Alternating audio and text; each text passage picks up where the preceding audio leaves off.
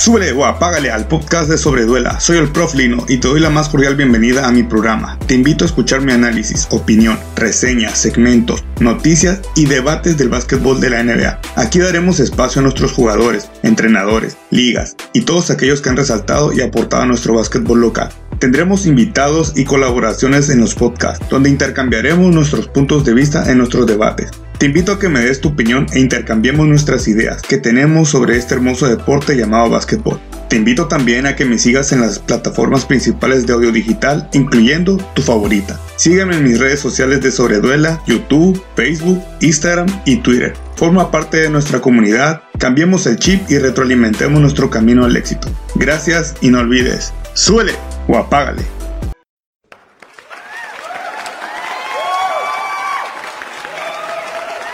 El día de hoy, Palomilla, traemos un invitado de los Cabos de San José del Cabo, Baja California Sur, un buen amigo, alguien que conozco desde categorías infantiles, si no me equivoco, y si me equivoco, ahorita en un momento él me va a corregir, y es Ramón de Doctor Nieto, Ramón Nieto. ¿Qué onda, Ramón? ¿Cómo estás?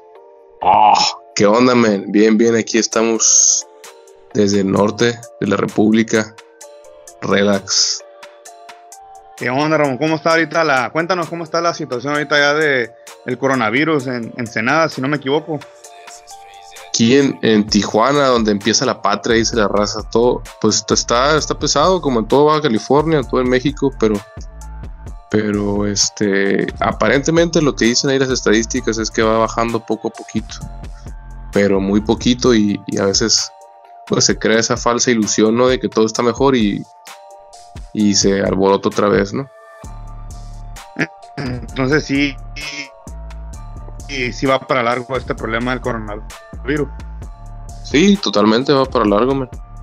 Machín para largo y pues no, no más que esperar, que esperar y, y, pues ir poco a poco integrándose a, a lo de diario, lo de antes, ¿no? Lo normal que le llamábamos antes. Y ojalá, porque es necesario ya reactivarnos. Estamos aumentando mucho la panza varios y, que regresen las actividades deportivas, regresar a lo laboral, que es lo que muchos necesitamos laborar ya en el ámbito que la economía está bajando, pero también la, la gente debería acatar también las órdenes. Yo siempre dije de un principio que si hubiésemos acatado la cuarentena como es realmente, yo creo que ahorita ya estuviéramos más normal, no digo que al 100% no, libres de, del, contagio del coronavirus, pero sí ya más estables y más activados todos. ¿Cómo la ves? Así es, bro. Desde partiendo desde ese punto tan básico, fíjate que creo que cualquier persona lo puede entender. Pues es que estuviéramos en otra condición, ¿no? Pero bueno, todo dicen por ahí pasa por algo, ¿no?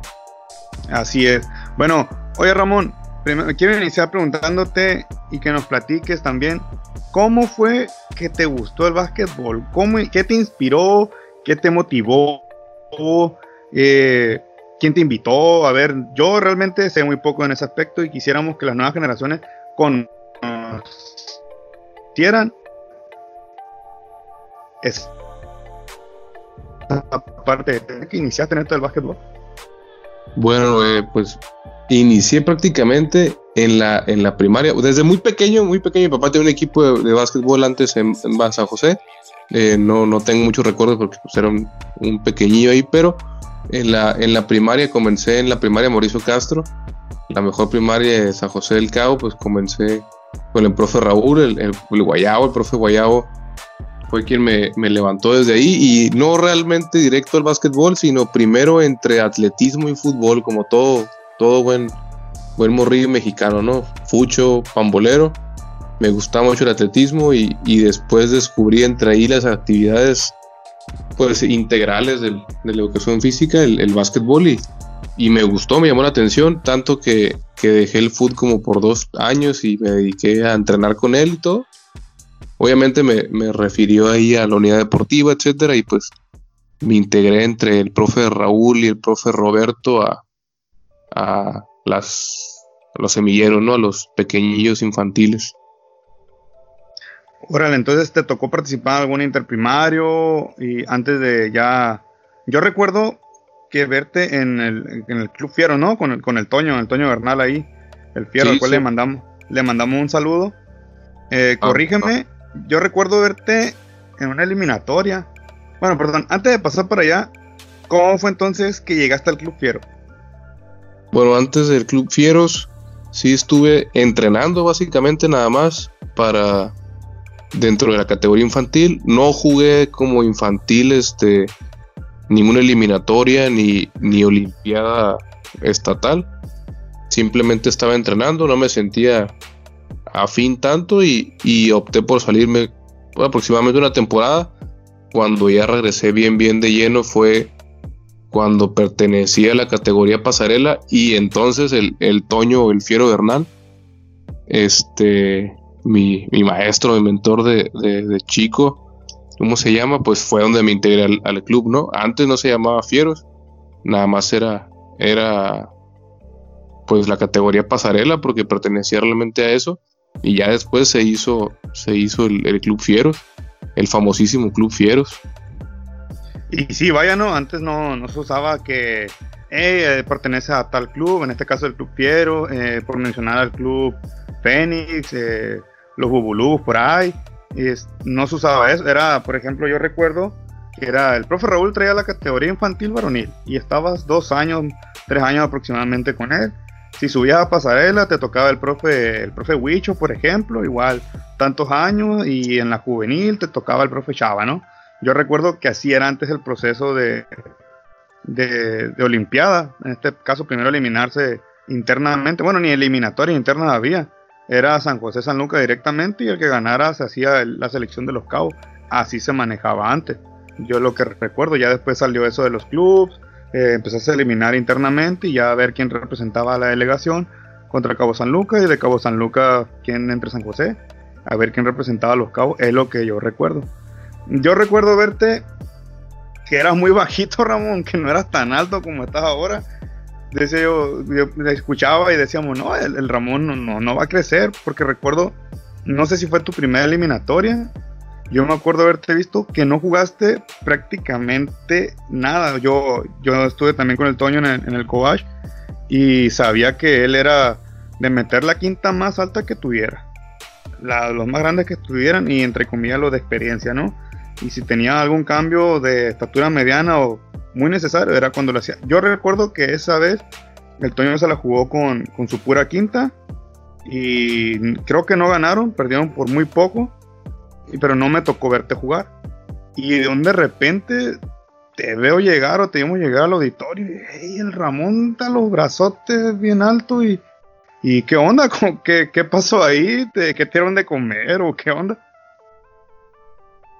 Pues la primera eliminatoria que jugué oficial, que fue con el Fiero, sí, sí, sí jugué normal. Probablemente haber sido alguna otra eliminatoria en la que no era mi año fuerte. Mi primera eliminatoria fue mi año fuerte, era 94-95. Y sí, formé parte de las. Pues era pasarela, tenías que hacer. Este. Seguir las reglas que antes se utilizaban. No sé cómo es el formato ahorita, pero sí, sí jugué, me desempeñé bien, pues fue la Olimpiada Estatal. Y esa Olimpiada Estatal la ganamos, le ganamos a La Paz en la, en la cancha de la UAPS, en el auditorio de la UAPS, les dimos la vuelta, fue una Olimpiada que a lo mejor después hacemos un, recuento por ahí, buscamos información, fue una Olimpiada muy, muy buena, nos fuimos invictos, creo que en general en ese equipo, de los que recuerdo y te nombro, está Eric Pérez, el, famoso Ludoviquito, está Christopher Camacho, pues ya todos saben quién es en San José o quién fue, porque creo que ya no sé, se a inventar. Estaba de San Lucas, estaba Abiel Soto, este, muy aguerrido, estaba Leo Ortiz, el hijo del o hijastro de, Rafa, este, con buen nivel en ese entonces. Estábamos los, creo que estaban los cuates, si no me recuerdo. Alexis, uno de San Lucas, también ahí, voleibolero después. Estamos yo, el Saúl de San Lucas, uno que otro jugadorcillo por ahí que no, no logro recordar, pero esa Olimpiada la ganamos. Esta fue mi primera eliminatoria, pero la segunda, que fue seguidita, probablemente no era mi año fuerte, era 94-93 el año, 93-94, entonces ahí sí no jugué. Después que otra vez se vuelve 94-95 igual, vuelvo a ser mi año fuerte y sí, sigo jugando ya con más experiencia y todo, con mayor envergadura, etcétera pero sí, probablemente estemos ahí un poquito traslapados los años. Ah, ok, ok, entonces ya, ya me corregiste. Sí, es que yo recuerdo que fui a ver un eliminatorio y te vi jugar muy bueno. Digo, no te vi jugar, a lo mejor igual no recuerdo al 100% qué pasó. Lo que sí, Ramón, cuéntanos en un estatal que jugaste con cuatro faules. Que te aventaste un partido con cuatro faules completos. Cuéntanos cómo fue esa eh, final contra La Paz, si no me equivoco. Sí, fue la, la última Olimpiada estatal, ya todos, todos mayores de edad prácticamente fue esa, esa ocasión, viejo, cuando, cuando nos tocó perder contra La Paz en la final. Yo jugando desde el segundo cuarto con cuatro fouls personales. Este, como, como ya me conocían varios, pues siempre me, me daba el 110 mil por ciento en la defensa y pues te vas de más, ¿no? Con mucha energía. Entonces, pues sí, me puse en problemas de faules, dejé poquito solo el equipo un, un cuarto completo antes del medio tiempo, este, para que me descansara que, y, que, y que ya manejara con más, con más experiencia de los, los faules. Recuerdo al Toño ahí diciéndome, cabrón, te necesito, pero bueno, este, si de no haber sido por eso, quizá hubiéramos ganado, hubiéramos sido la base, otro, otro regional hubiera sido, pero, pero sí, sí, con cuatro faules desde el segundo cuarto y todos, todos volteándome a ver con cara de que, debería estar ahí adentro, pero sí es, así es. Fue un juego muy aguerrido, un juego muy bueno, de, de, de ir de arriba y abajo, como, como carrera de caballos de derby. Así estuvo, estuvo suave. Al final se llevaron la ventaja los de La Paz por jugar con, con mayores los jugadores de experiencia, yo creo, y, y, así estuvo la onda. Fue los regionales que me tocó participar en, en Ensenada en 2012, de hecho. Órale, sí, sí me acuerdo que en ese partido hubo una jugada donde te pasó un jugador de La Paz, no recuerdo el nombre, bien pegadito y te quedaste parado sin tocarlo. Y estaba el Adán Lucero, tú sabes que el Adán, un saludo, ¿no? A veces suele ser un poco protagonista y todos nos quedamos así, le va a pitar, le va a pitar el foul. Y no, dijo, sigue, que en realidad no era foul. Pero como te pasó tan cerca el jugador, dijimos, se lo va a pitar, se lo va a pitar, porque agarró amagó como que iba a pitar y dejó seguir la jugada, me acuerdo de esa, en esa final contra La Paz.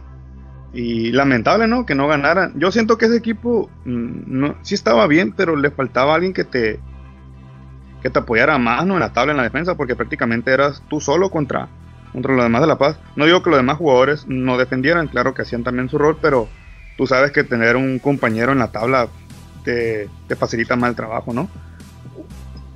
Sí, total, totalmente es, no, pues no se compara, la ayuda en la defensa es elemental. Sí, nada más, creo que nos faltó, sí, un, un tabla, estaba un jugadorcillo de San Lucas, no, no recuerdo Aristeo, Aristeo, pero sí, no, creo que era muy nuevo jugando básquetbol, sí estaba alto, pero no, no, pues le faltaba la, malicia, ¿no?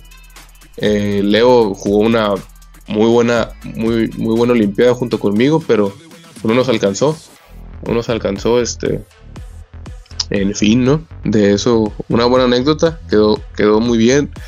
No me gusta quedar en segundo lugar, pero fue un segundo lugar que, que, supo bien, ¿no? A, pesar de los errores. Oye, Ramón, me dices que entonces fuiste a, a dos, a dos regionales. Cuéntame, ¿qué le falta a Baja California Sur a tu punto de vista para dar ese salto, yo le llamo salto de calidad, o poder brincar ya esa barrera, ¿no? De que somos el patito feo de la región, ven a California Sur y ah, vamos a ganar. ¿Qué sientes tú que le falta a la estructura del Estado o a tu punto de vista nos falta para lograr competirle a eso, lo que da Sonora, Sinaloa y Baja California? Creo que mucha más preparación, viejo.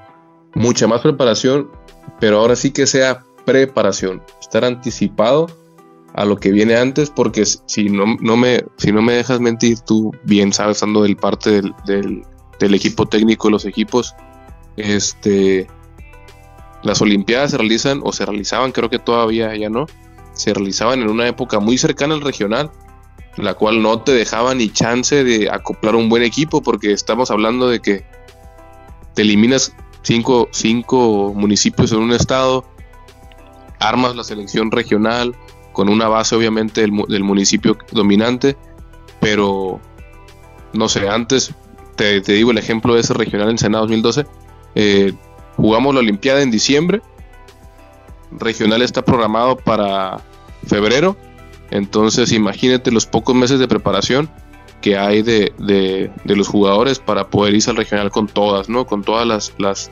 mayores herramientas. Muy poco. Entonces no hay preparación adecuada. No sé si todavía sigue siendo el mismo formato. Veo que todavía hay, hay pues, pues batalla por parte de Baja Sur para poder ser mejor contendiente, porque es un buen contendiente, pero un poquito más de preparación este, en lo personal, y eso lo opino en muchas cosas. Creo que dejar de politizar o de hacer políticas las, las cosas que no deben de ser políticas. Creo que en el deporte no debería existir ese tipo de cosas.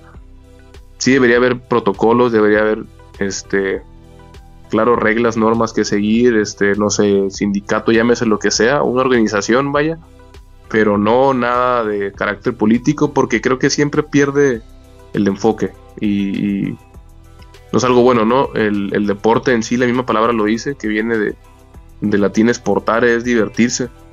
Y la diversión no hay por qué politizar, no hay, que por qué, no hay por qué politizarla, ¿no? Creo que ahí está todo lo malo, todo el error.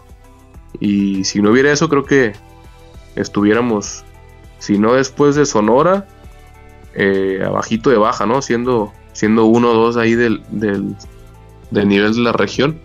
Y con ese nivel en, esta región, que es la más fuerte, pues estaríamos a nivel nacional mucho mejor colocados. Eh, concuerdo contigo, de verdad que estoy de acuerdo en tu punto de vista, lo, que mencionas. Eh, tuve la oportunidad de, haber jugado con Leonardo Lachea de Leni, no sé si lo, si lo conoce, supongo. Es para mí el mejor que he visto jugar del estado. Sé que ha habido mucho más, ¿no? A mí me tocó verlo desde infantiles hasta llegar a jugar con él. Su mentalidad me, motivaba a mí en lo personal. Es un gran camarada. Eh, yo recuerdo platicando con él y me decía, tú que ahora estás como entrenador y cualquier jugador para poder dar el salto, eh, no basta ser bueno, me decía. Él me platicó eso, que se lo dijo un entrenador. Si quieres ser mejor, no basta que seas bueno aquí, dice allá te vas a ir a topar con pared, porque Lenny estuvo en, en y nunca se me olvida esa palabra que me dijo, no basta ser bueno. Por ejemplo, lamentablemente no tenemos el fogueo que esos tres estados no tienen, porque ellos se foguean fuera de ahí, tienen las facilidades por su, ubicación geográfica, a mi punto de vista, y más accesibilidad en poder tener a los jugadores concentrados. Aquí se nos complica un poco. Entonces, eh, eso es lo que él me decía. Porque aquí ganas, ganas, ganas y, ya te sientes que eres el mejor y tienes el nivel de ir a competir fuera, ¿no? Cosa que no, no es verdad. También siento que debemos pulir más los para crear mejores jugadores.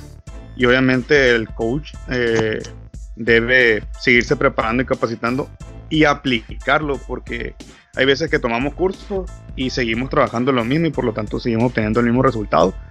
También yo creo que no debemos atenernos a que todo el gobierno nos, si realmente quiere el éxito y quiere el resultado, pues también debes no estarte teniendo que, ah, el gobierno me tiene que pagar, no, tú lo quieres, hay que trabajarle, porque todo es un trabajo y un proceso, o como le llamo yo, el triángulo del éxito, ¿no? porque tienen que ver también los padres de familia.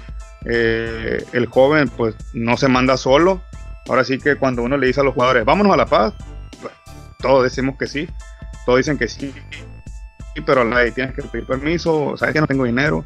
Entonces yo considero que cuando padres, coaches, jugadores estemos en la misma sintonía, considero que a tu punto de vista que dices, sí podemos estar abajo, abajito de Baja Sur, si no es que ya los podemos, ¿por qué no? Está en el primer lugar. Ese es mi punto de vista, no sé qué pienses tú. Sí, claro, concuerdo hasta cierto punto con todo lo del hecho de, pues claro, no esperar nada, no esperar nada de nadie, ¿no? Claro, pero si el apoyo viene de alguna parte gubernamental, bienvenido, pero también, claro, rascarse con las propias uñas porque, por fin de cuentas, eh, pues a nivel individual, ¿no? El crecimiento es individual, el crecimiento es del equipo, de tu equipo. Eh, sí representa tal lugar, pero pues al final de cuentas es un equipo de, pues que se trabajó, ¿no? Diferente a, a las demás protocolos o todo eso que tiene que ver con, con lo lo estatal o municipal o llámese cualquier tipo de nivel. Y, pues sí, concuerdo con Lenny también. Claro que, lo conozco, fue mi mentor hasta cierto punto en una temporada o unas temporadas varias de la liga local en San José. Este, y sí, la, la dificulta la distancia entre, entre pues el mismo estado y sus municipios para mayor concentración. Pero también influye mucho, creo que lo puedo ver en, generaciones actuales, eh, la mentalidad, ¿no? Creo que hasta eso antes, eh, puedo decir que hasta mi generación hacia atrás, o inclusive la generación que, sigue, ¿no? La de, la de David Marrón, saludito para mi compa David Marrón y toda la de ellos. Eh, este, era diferente la de los que siguen de ellos. O sea, teníamos un hambre distinta, teníamos una mentalidad distinta, un tipo de trabajo, una ética atlética distinta a las de, las de ahorita, en las que veo mucho relleno, mucho blog, mucho, mucha paja en la cabeza y no veo un enfoque como adecuado, ¿no? Oye, ahorita que dices eso, de, perdón, de lo que mencionas, ¿no? De las mentalidades. Dice un día el profe Chava, al cual le mando un saludo a mi profe, Chava González, Salvador González. Dice, ahora que la tecnología ha avanzado más, el plebe es más flojo cuando debería ser todo lo contrario. Por ejemplo, en mi caso, yo si no miro jugar a Jordan y que tenía que verlo por TV Azteca, narrado por Enrique Garay y, este, y Pepe, el señor Pepe, Pepe Espinosa, no, no me hubiese gustado el básquet no lo hubiera conocido. Y o sea, ver un highlight de Jordan era súper complicado. El internet no estaba tan, tan expandido como ahora. Era verlo por TV Azteca, los highlights de Jordan. Entonces, ahora, por ejemplo, la juventud ahora puede ver a quien te gusta, al Zion Williamson, por ejemplo, lo puede ver rápidamente en, su celular. Eh, al Jan Morant, que son los jugadores más jóvenes con los que se puede identificar. A LeBron James, a quien te gusta, Damian Lillard, Russell Westbrook, etcétera. O, o ver videos para que los chavos también digan, órale, yo puedo mejorar esto. Y lamentablemente no, no con esa hambre de mejorar, como dices tú, ¿no? Eso es lo que yo noto o lo que el punto de vista que escuché del profe Chava y concuerdo un poco con él que no, no tienen muchos la hambre que ustedes tenían, porque es cierto, a partir de tu generación, el hambre de, de mejorar, yo lo veo en muy pocos jugadores, si no es que nadie. Es lo que yo pienso, no, el único que yo podría joven actual y me considero su fan es del de Luis Marrón, hermano de, David Marrón, le mandamos un saludo. O sea, yo en cuanto vi al, Palomita dije, este morro es el siguiente. Y, y, verlo, o sea, se fue de aquí y está dando resultados.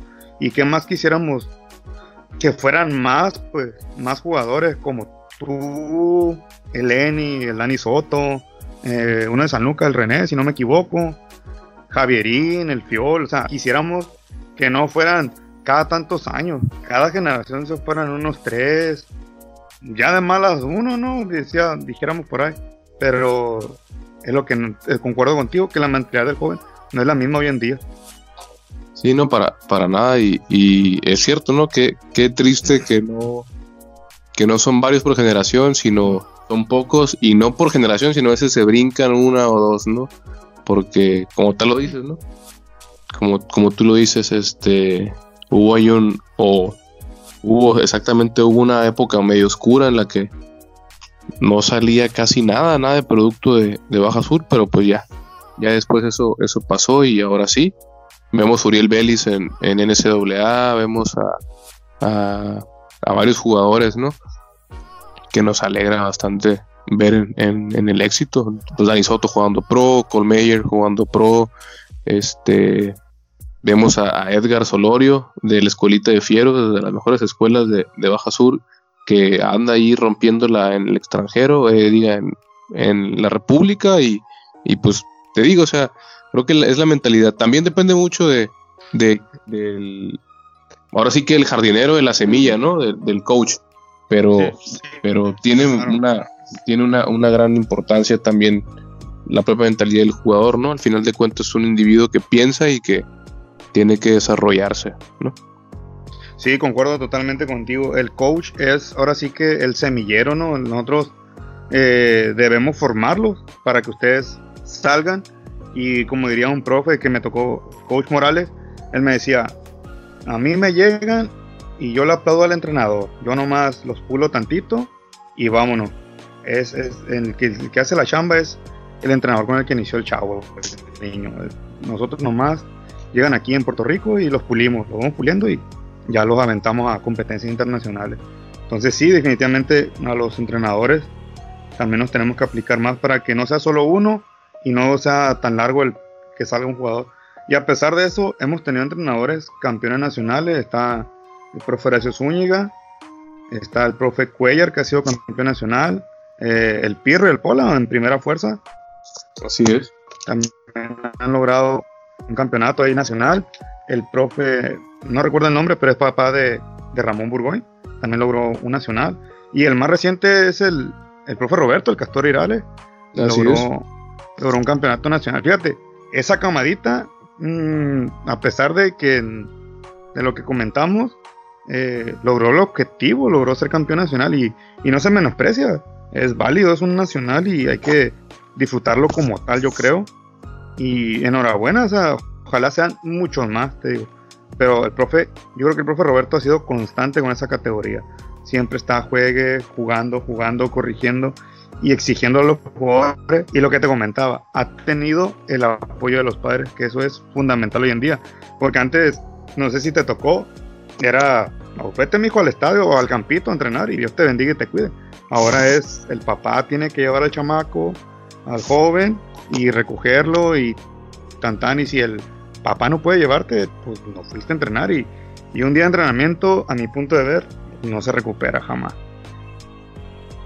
Sí, así es, es, ah, eso es totalmente cierto, ¿no? Como, como lo dices, eh, antes era el escape de los papás, el chamaco en, la cancha, ¿no? El niño en la cancha y ahora es necesario el involucro porque no debe ser un tiempo perdido entre ellos, al contrario, debe ser un tiempo que ganan, ¿no? Así es.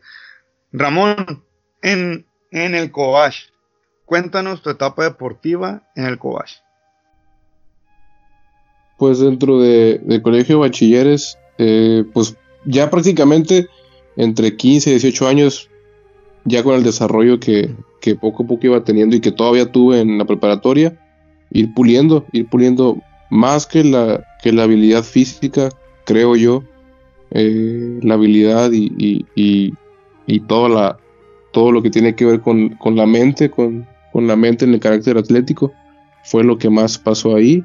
Maduré y, y, pues eh, bajo la tutela ahí medio el doctor del, del ingeniero, del, ingeniero este, Palacios, Daniel Palacios, pues hubo resultados, no los mejores, pero creo que en lo personal me sirvió más a mí que como al, equipo pudo haber, haber servido, ¿no? Ganamos dos, eh, dos, veces segundo lugar en, en, el estatal de preparatorias, cayendo ante La Paz con por pocos puntos, pero por situaciones X, ¿no? Eh, sin, sin embargo, hubo, hubo un gran crecimiento para algunos jugadores, dentro de ellos me incluyo, y me siento bien con eso, a pesar de que no, de que no pasó más, ¿no? Hubo por ahí una oferta del, del profesor Daniel Palacios a poderme haber ido a Monterrey con CEU, pero en mis planes no estaba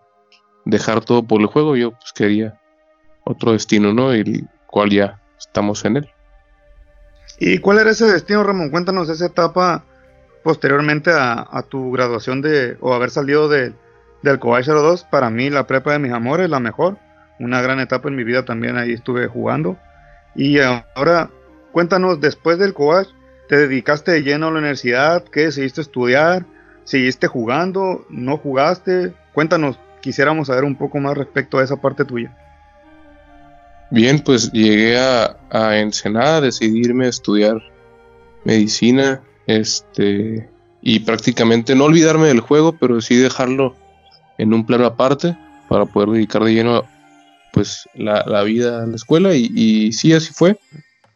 Eh, lo bueno creo dentro de todo lo que me ha pasado es que pude llevar bien, de manera balanceada este, y exitosa también, pues una vida universitaria este, académica y deportiva, ¿no? Eh, tuve, tuve la oportunidad de estar en esta escuela, en la Universidad Xochicalco, no, no es una escuela con mucho renombre a nivel deportivo porque se dedica más a lo académico, pero tuve mis, mis pininos, bastante, bastante experiencia, muchas, muchas victorias, muchos campeonatos a nivel local, claro, a nivel regional en, en cuanto al institucional que se llama, el, el torneo en cuanto a universidades regionales. Nos medimos haciendo un equipo novato, vaya, nos fue creo que bien. Yo no estaba en la mejor condición, pero cuando tocó esa oportunidad, pero dentro del desarrollo de la universidad siempre tuve el, apoyo de mi, de mi, coach Ricardo Aceves, ahí hasta Obregón Sonora le mando un abrazo, este, y al Tarzán, Gerardo, Gerardo Guerrero, un grandísimo coach también, este, fue un, un, gran desarrollo y, y, asentar más la madurez como jugador y como persona, porque creo que ya en ese punto no tanto el juego, sino más la madurez como persona fue la que me hizo pues llegar hasta donde hasta donde he llegado, ¿no? Y, y dentro de ello y las vacaciones entre un semestre nuevo y el otro, pues ocurrieron varias cosas buenas, como lo fue el, subcampeonato nacional ahí del Super 8 en San José, el campeonato estatal de primera fuerza en, Santa Rosalía, con un gran equipo, eh, Ricky, Flaco, Aldo Winkler, este, dirigidos por Pola, Monono, Rafi, este, Chino Volumen, saludito al, al Alexis Sauceda, este, Rafi y yo, eh, pues un, gran, gran equipo. Entonces, como te platico, creo que fue una, una muy buena, muy buena formación. Sí, sí, me tocó ver, no, no estar presente, no, pero sí me tocó ver ahí alguno que otro videito de ese estatal de primera fuerza que ganaron con el Pola. Creo que pegaron paliza, arrasaron en ese estatal de primera fuerza. Te tocó venir, me más recuerdo, al Super 8. Te tocó venir a jugar aquí con, con Baja California Sur, ¿verdad? Donde quedaron campeones. No, no el de campeones, ese fue un año antes de yo haber podido ir. No pude viajar por condiciones de, escuela, pero fui subcampeón con ellos. Eh, yendo invictos en todo el torneo, caímos ante Baja Norte este, por escasos ocho puntos eh, en la final. Jugando ahí en conjunto con, con, con Juanito Juanito Zuna, con Daniel Soto, con, con Mondragón, con y con Eric Lubet, este el Rafi Gómez estuvo ahí. Eh, sí, eh, Rafi, Monono, Jera, eh, Temoc, era, era una buena, un, una buena camada de, jugadores. Faltó el col ahí nomás, ¿no? Y para que conjuntar y reforzar al equipo, supongo yo. Sí, creo que nada más Cole y si acaso eh, pues, Alexis Sauceda, chino, chino volumen, gran elemento. Yo creo que hubiera sido otra historia, aunque Baja California Norte mm, traía un muy buen equipo, estaba muy, muy fuerte ese equipo, me acuerdo, estaba muy completo, traía, estaba muy completo, traía altura y traía al, Peri que no, que no, que optó por jugar con Baja California eh, ese Super 8, no quiso jugar con Baja California se respeta cada quien decide con quién jugar, ¿no? Y ni hablar, nos hubiera gustado que nos representara, pero él optó por irse para allá y le tocó ser bicampeón, aunque sea con, con la Baja California. Ramón, tu experiencia con Marlins, cuéntanos, ¿qué tal te pareció el Cibapac? ¿Cómo te sentiste? Me tocó narrarte, pero no es la misma de donde yo lo veo a estar ya en la cancha, no que muchos quisieran estar ahí. Platícanos, compártenos esa experiencia tuya con Marlins de San José del Cabo en el Ciudad Pues muy, muy buena, muy gratificante. Creo que es una, una tachita, una palomita más en, la lista de, pues dentro de sueños cumplidos y, cosas por hacer en la vida, jugar a, un nivel un poquito más reconocible. Este fue muy, muy bueno, aunque salió un poquito imprevisto. Yo no planeaba del todo jugar tanto esa temporada, pero Sí, me estuve midiendo ahí con el roster de, de Lobos de Ensenada, no, no pude al final concretar por cuestiones de, la carrera que se exigen y que pues son prioridad para mí, vaya.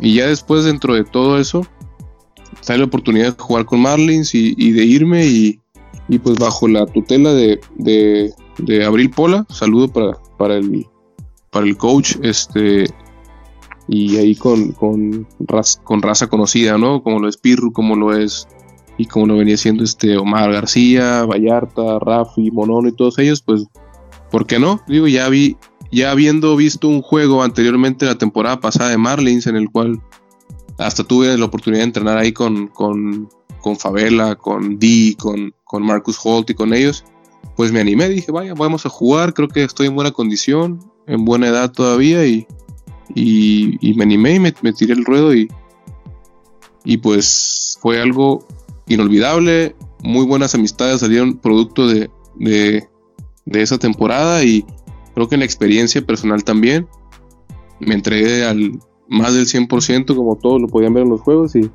y creo que es, es, bueno representar y llevar la camiseta bien puesta ¿no? del, pueblo. Oye, y vaya, ¿no? La, la afición de, de, San José que siempre ha sido en estas dos temporadas súper fiel a, a Marlin que, ellos apoyan mucho al talento local. O sea, somos una afición que nos gusta ver el talento local. De hecho, en lo personal, a mí me gusta mucho el Cibapac. En primera instancia, porque puedo ver a dos, dos chicos, ¿no? De, de, automático, un sub-17 y un sub-21. A mí siempre me ha gustado que se apoye a la, juventud. Eh, de ahí me gusta que sea la base jugadores locales, ya seas profesional o no, estés participando en un evento así. Eso me gusta muchísimo. No, no menosprecio ¿no? las ligas como Copa, el NBP, ¿no? Pero ver talento local a mí me emocionaba mucho. Verlos a ustedes, que son camaradas, amigos míos, apoyándolos ahí. Yo bien emocionado, tío, me tocó narrarte.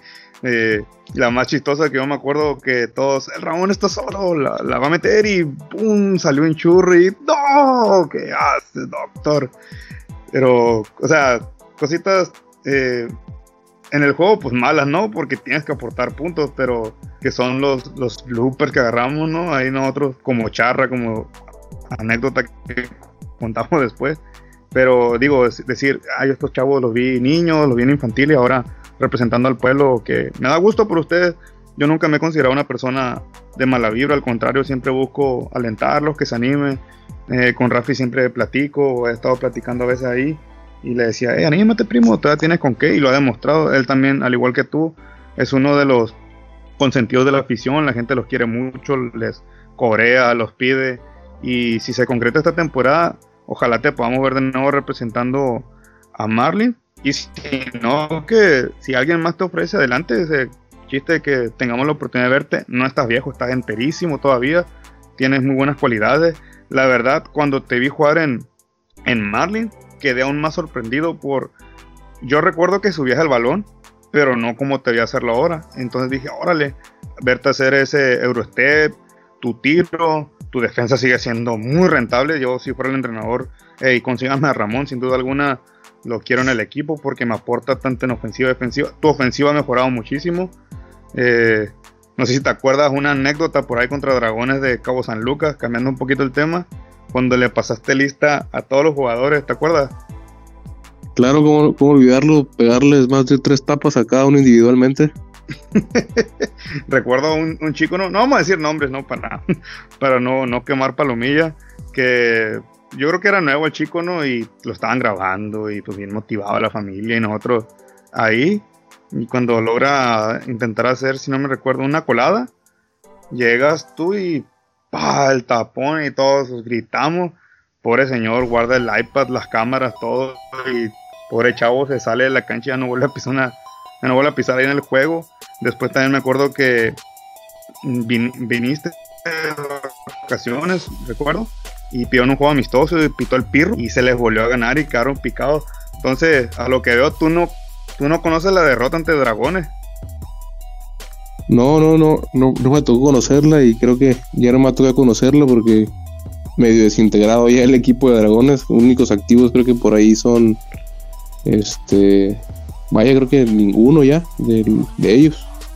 Oye, y la lástima no, porque si era, si era una buena camadita eso. Creo que el Bruce por ahí es el único que se ha mantenido un poquito activo. El Sebas creo que ya no, ya no juega. Eh, había uno, Rodolfo, que, la clavaba, ¿no? Tampoco ya no lo he visto, no he sabido de él. El David definitivamente sí, sí está fuera de, actividad ya. Eh, y ni hablar, lástima, ¿no? Porque al final de cuentas yo siempre he dicho que ustedes van a ser el, futuro de las ligas de aquí, ¿no? Porque si no juegan ustedes se va va a pasar lo que está pasando ahorita, ¿no? Que hay pocos equipos de primera. Nunca me había tocado que en la Liga Republicana hubiera tan poquitos equipos de primera fuerza.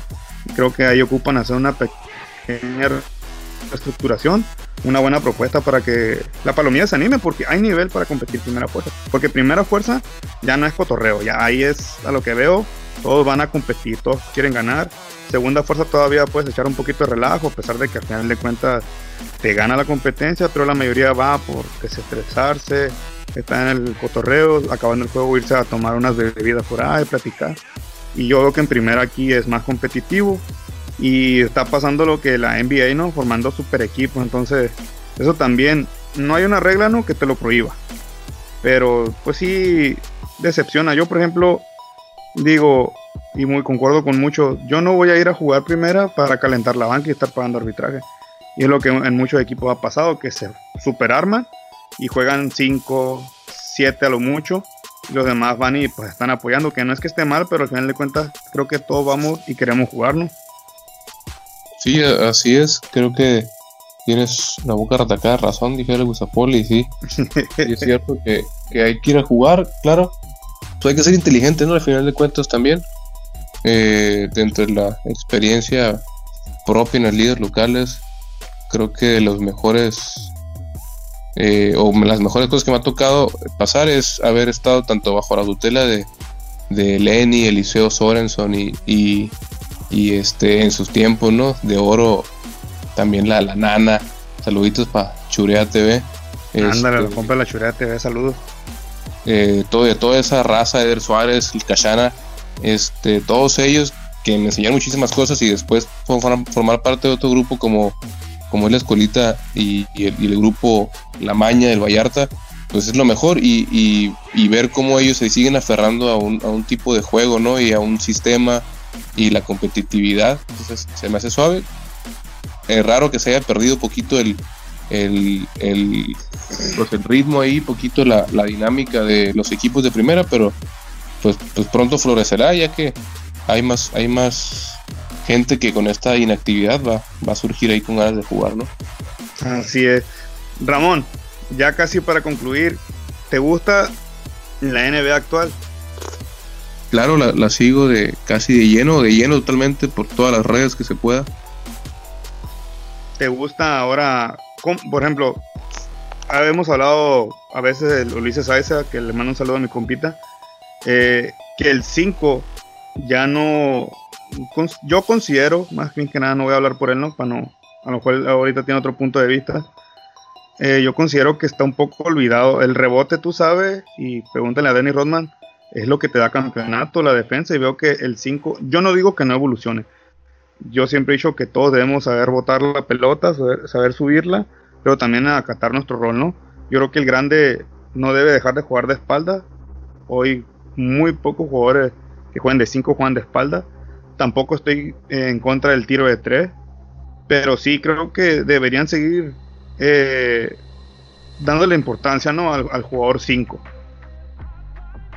Sí, totalmente. El 5 es creo que la, un fundamento literal porque es donde se sienta mucha parte de la ofensiva o se debería de sentar. Pero bueno, no, como dices, los tiempos cambian y el cambio de enfoque. Quizá después que se vea que que ya no hay más de dónde pulir, de dónde sacar este juego perimetral, van a volver, ¿no? Como todo en esta vida es un ciclo.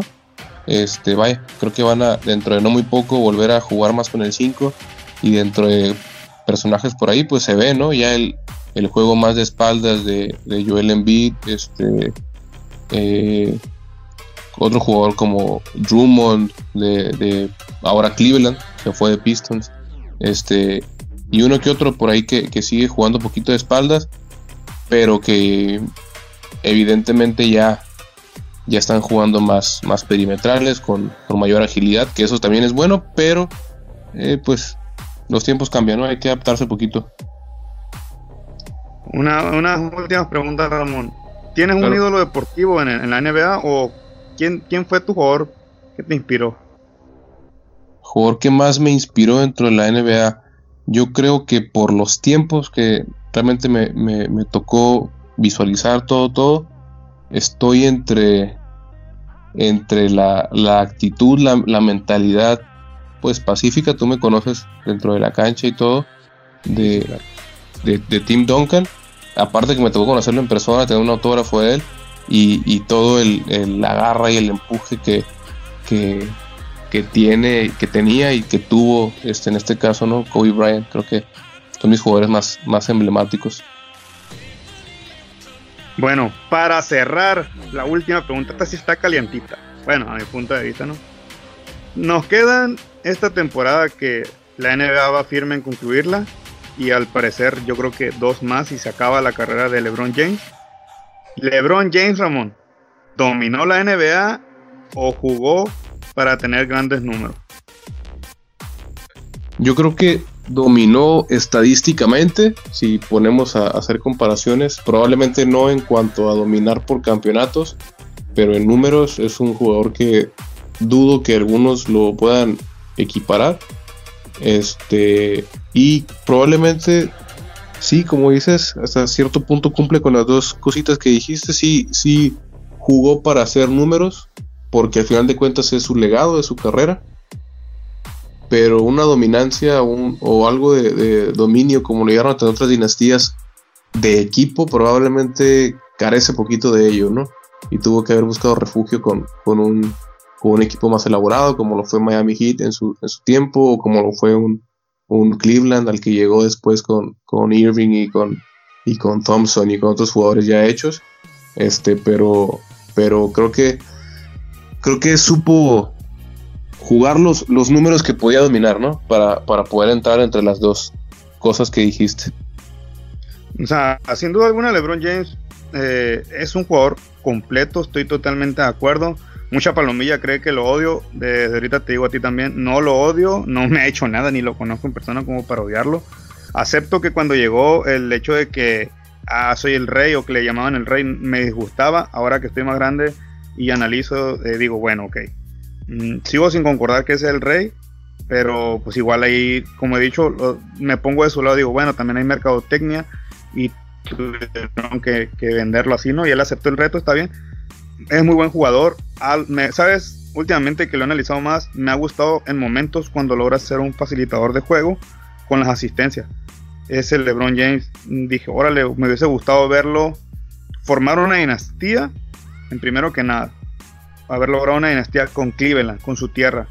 Me hubiese gustado eh, verle ser competitivo y haberlo visto enfrentarse en finales o contra su generación, en este caso Dwayne Wade, Carmelo Anthony, dentro de esa ecuación me hubiese gustado que esa generación se enfrentase en sí, como en, como en la vieja escuela, ¿no? Que nos tocó ver a Jordan contra los Pistones, Jordan contra eh, Indiana, detallitos así, eso me hubiese gustado a mí. Es por eso que yo a veces lo cuestiono si realmente dominó o no, porque no me tocó ver que se enfrentase, no decidió unirse. Fue una decisión que en lo personal no le aplaudo, pero sí reconozco que es un gran jugador y eso va a estar para un debate después, analizarlo mejor si dominó la NBA o no la dominó. Nada más por, por curiosidad te quise preguntar, pero sí, sí concuerdo en tu punto de vista. Y bueno, mi doctor, te quiero agradecer que aceptaras participar en, mi podcast. De verdad me siento orgulloso. Primero que nada porque eres de mi tierra. Segundo también, y no que valga menos, es que eres un gran amigo que te aprecio mucho. Eh, me ha gustado verte tu formación desde, desde, niño. Digo, yo me gusta, me gusta mucho eso, ¿no? Ver crecer a la palomilla y te he visto crecer. O sea, muy buen nivel tienes todavía. Considero que eres muy competitivo, sobre todo muy humilde, muy sencillo. Me da gusto saber que, ejerces una carrera como doctor y, lo, y sé que lo haces de una manera profesional que ojalá muchos doctores como tú lo hicieran. Sé que no es fácil la chamba que tienes.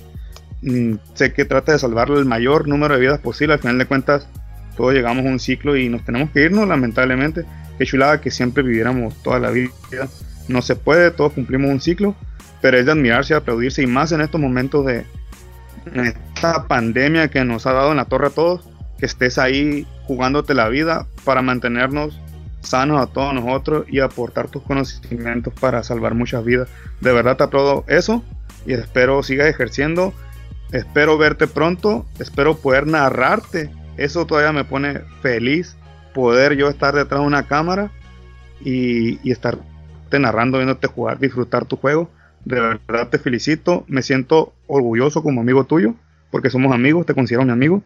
Y de verdad, muchas gracias por participar en mi podcast y que la gente, las nuevas generaciones, te vean. Esto para mí es un reconocimiento. Siempre he dicho que el objetivo de Sobreduela es darle un, pequeño reconocimiento, un pequeño homenaje y una difusión al talento local, porque no tenemos esa cultura, no tenemos ese chip, o a veces si no formas parte del grupo de amigos, no se te hace ese reconocimiento, ¿no? Yo creo que tenemos que perder eso.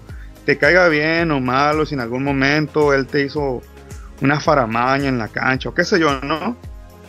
Por X o Y, eso tiene que pasar segundo plano, y si él está aportando algo, en este caso como tú, estaba aportando algo al deporte, y está dejando una huella, hay que reconocerlo. Y este sobreduela te, te hace este pequeño reconocimiento y homenaje. No, pues muchas gracias, más, más este, honrado me siento yo que, que tú probablemente al, recibir esto y, y, pues poco a poco, ¿no? En granito de arena ser, ser parte de, esto que, puede llegar mucho más arriba y, y claro, pues siempre el, apoyo hacia el, hacia el talento local debería estar. Debemos de romper las barreras que mismo mencionas, de, de, tratar de trascender más, todos como, como pueblo al unísono, y pues trabajar sobre ello, que es lo que nos va a dar este final de cuentas producto, ¿no? Para, para todos, tanto como para el mismo desarrollo de la sociedad o de la juventud, tanto como para el mismo pueblo y que, y que eso pues o nos pueda llegar a, honrar a todos, ¿no? Y, saludito ya a toda la banda que hace posible todo, tanto papás como entrenadores, está el reconocimiento también a ellos y, y a ti mismo que estás ahí dentro haciendo todo este, este cotorreo, ¿no? Que eres el, el, hombre pulpo, andas ahí para todos lados haciendo de todo y qué chido, qué chido que, puedas tener eso, esa, esa, entrega, esa pasión, que yo desde siempre que te, llegué a conocer, lo reconocí, ¿no? La, la, pasión por todo, que es algo que te caracteriza y siempre te va a caracterizar. No, muchas gracias, de veras, me siento honrado por tus palabras y espero que este no sea el último podcast, que sean muchos más, este, esta invitación queda abierta el día que tú digas, oye, oye Lino, vamos debatiendo en tu programa y a mí me encantan los debates, ya me enamoré de los debates, no eh, aprendí a ser un analista, estoy aprendiendo a no ser un analista y un debatiente ciego, estoy tratando de ser un neutral. Obviamente, aunque sea neutral, va a haber una polémica, va a haber desacuerdos, pero no acabar en pleito no desamistad, al contrario. Eh, tal vez no concordar, pero seguir manteniendo esas opiniones libres y estar, estar en sintonía en, en estas plataformas. Así es, brother, totalmente de acuerdo con eso y, y después echamos otro otro otro comente sobre sobre el, rollo de Jordan, ¿no? Creo que todos estamos ahí con esta nueva emisión de The Last Dance, como que todos nos quedamos ahí medio medio picados, ¿no? Y, y claro, salen a relucir después las opiniones que salen de otros lados, las otras caras de las historias, pero luego ahí lo abordamos, ¿no? Desde, desde otro punto de vista y o nos, nos proponemos a tirar ahí una charra sobre cosas que, que de manera muy local nos han hecho o han hecho que han, han hecho este mucho carácter o han tomado mucha importancia dentro del básquetbol sudcaliforniano. ¿no? Lo amarramos para la próxima semana. Claro, claro, ahí con, con con tiempo vamos viendo el, tema sobre todo, ya estás. Perfecto, entonces amigos, Palomilla, ya quedó grabado, ya quedó aquí. La próxima semana tendremos al doctor Nieto aquí para debatir, al parecer, de The Last Dance. Adelante, yo encantado. Es, quedé enamoradísimo de The Last Dance. Muchas cosas que yo no sabía, pero lo vamos a dejar para otra emisión. Eh, Ramón, antes de despedirnos, ¿alguien te pueden encontrar en algún consultorio propio, algo, alguna consulta extra? Si te quieres pues, anunciar aquí, adelante. Pues prácticamente, mira, yo estoy en Tijuana, California, no, no. Pero para la palomilla allá, porque esto va a llegar a aquellos rumbos. Claro, claro, esperemos que llegue por esos rumbos. Este, los que personalmente me conocen, no soy muy fan de dar consultas por teléfono ni nada. El lugar donde trabajo me lo pueden preguntar directamente y cualquier duda ahí en cuanto al lugar de trabajo. No, no soy muy fan de, de difundirme, ya que esperemos en no mucho tiempo ser especialista y sí ya podría abiertamente promocionarme. Perfecto, pues Ramón, muchas gracias. Amigos, pues ya para concluir, síganos en el canal de YouTube de Sobreduela, en la página de Facebook de Sobreduela, también tenemos Instagram, Twitter. Ya nos pueden encontrar en plataformas digitales como Anchor, Spotify, eh, Breaker, Radio Public, Ole Podcast y en Nightbox. Ya estamos ahí. Y Ramón, muchas gracias. Y aquí estamos en contacto. Y ya saben, Palomilla, súbele o apágale.